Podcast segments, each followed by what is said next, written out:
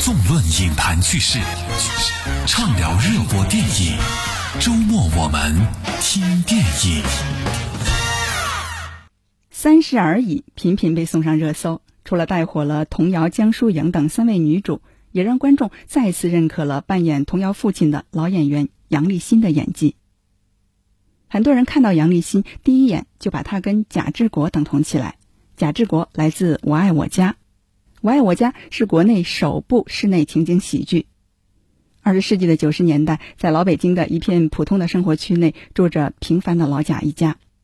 一家之主老贾是参加过革命的老干部，退休之后他依然官腔不减，他的言行有些迂腐可笑。机关任职的长子贾志国跟妻子共同抚养可爱的女儿，这个热闹的大家庭每天上演着啼笑皆非的故事。也包括这位小嗯崔同志啊。可你要说我跟他有什么特别的事儿，我实在是一点印象都没有。咦，你那忘性够大的啊！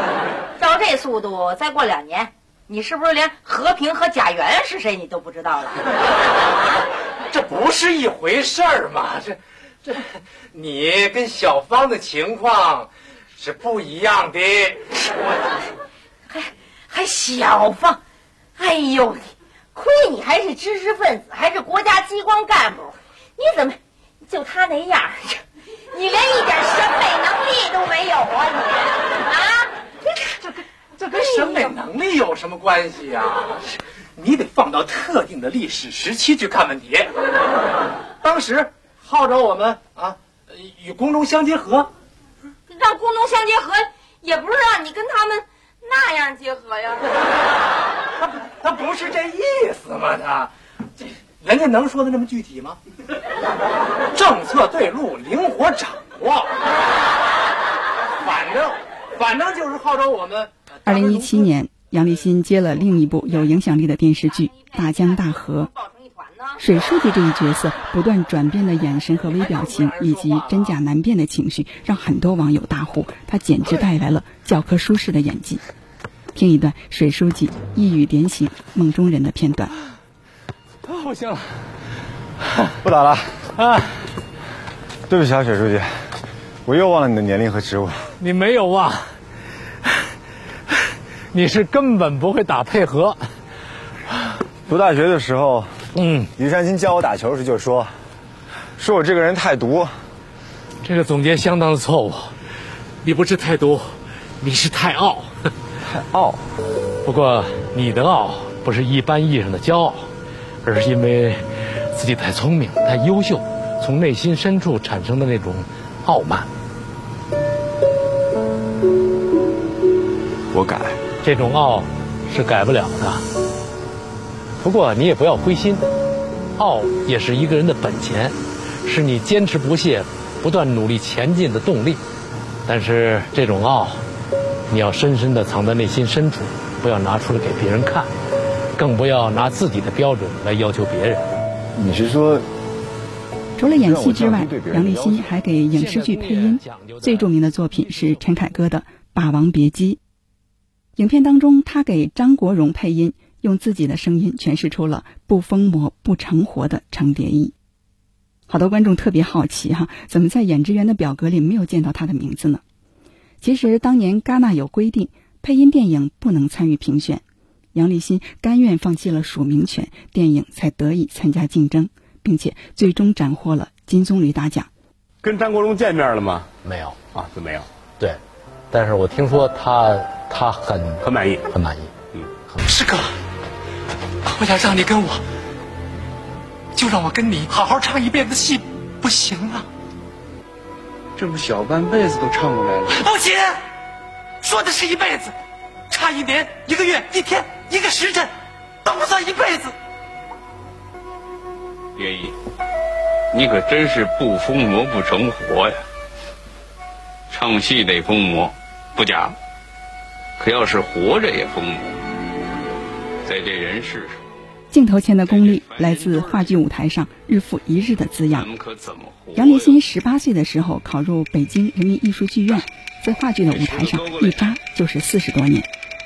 最开始，像他跟濮存昕等等，都只有在舞台的侧幕边站着的份儿。老演员于世之、蓝天野等等，都是他们学习的对象。前辈们在小屋里讨论剧本，一闷就是一两个星期。杨立新听他们谈戏，都惊得无语，那是发自心底的佩服。耳濡目染的浸润，这才成就了他话剧《茶馆》里的秦二爷，《龙须沟》里的长疯子，还有《雷雨》当中的周朴园等等。影视圈传得最广的是他跟徐帆的一段兄妹情。早年间，他被剧团派到武汉演出，跟他搭戏的是武汉戏剧团的徐帆。他觉得对方是个当演员的好苗子，并且鼓励他到北京报考表演院校。那时候，大家日子都过得紧巴，而徐帆每周都会到杨立新的家里蹭饭。徐帆回忆起往事，表示杨立新是他一辈子的哥哥，而杨立新的夫人是他一辈子的嫂子。滴水之恩，涌泉相报。这才有了日后他的儿子杨乐在冯小刚的影片《唐山大地震》还有第二部《非诚勿扰》当中担任演员和副导演等工作。杨乐和父亲的关系就像朋友，父亲也是他演戏路上一生要学习的榜样。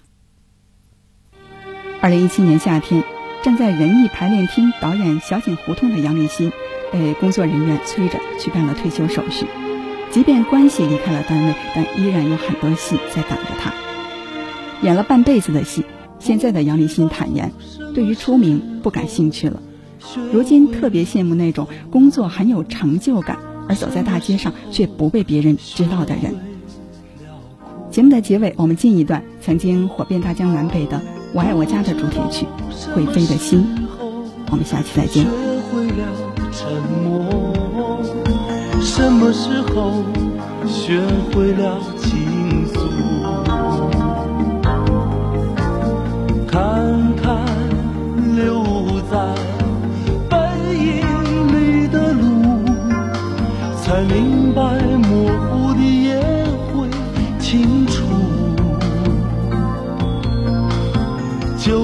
算不小心失约了早晨。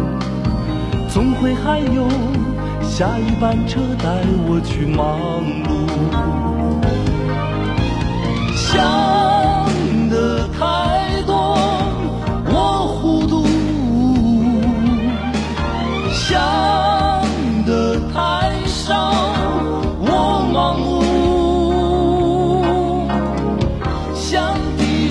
说句不在乎，可会飞的心总是在高处。想低声说句不在乎，可会飞的心总是在高处。不知道什么时候学会了沉默，什么时候学会了倾诉。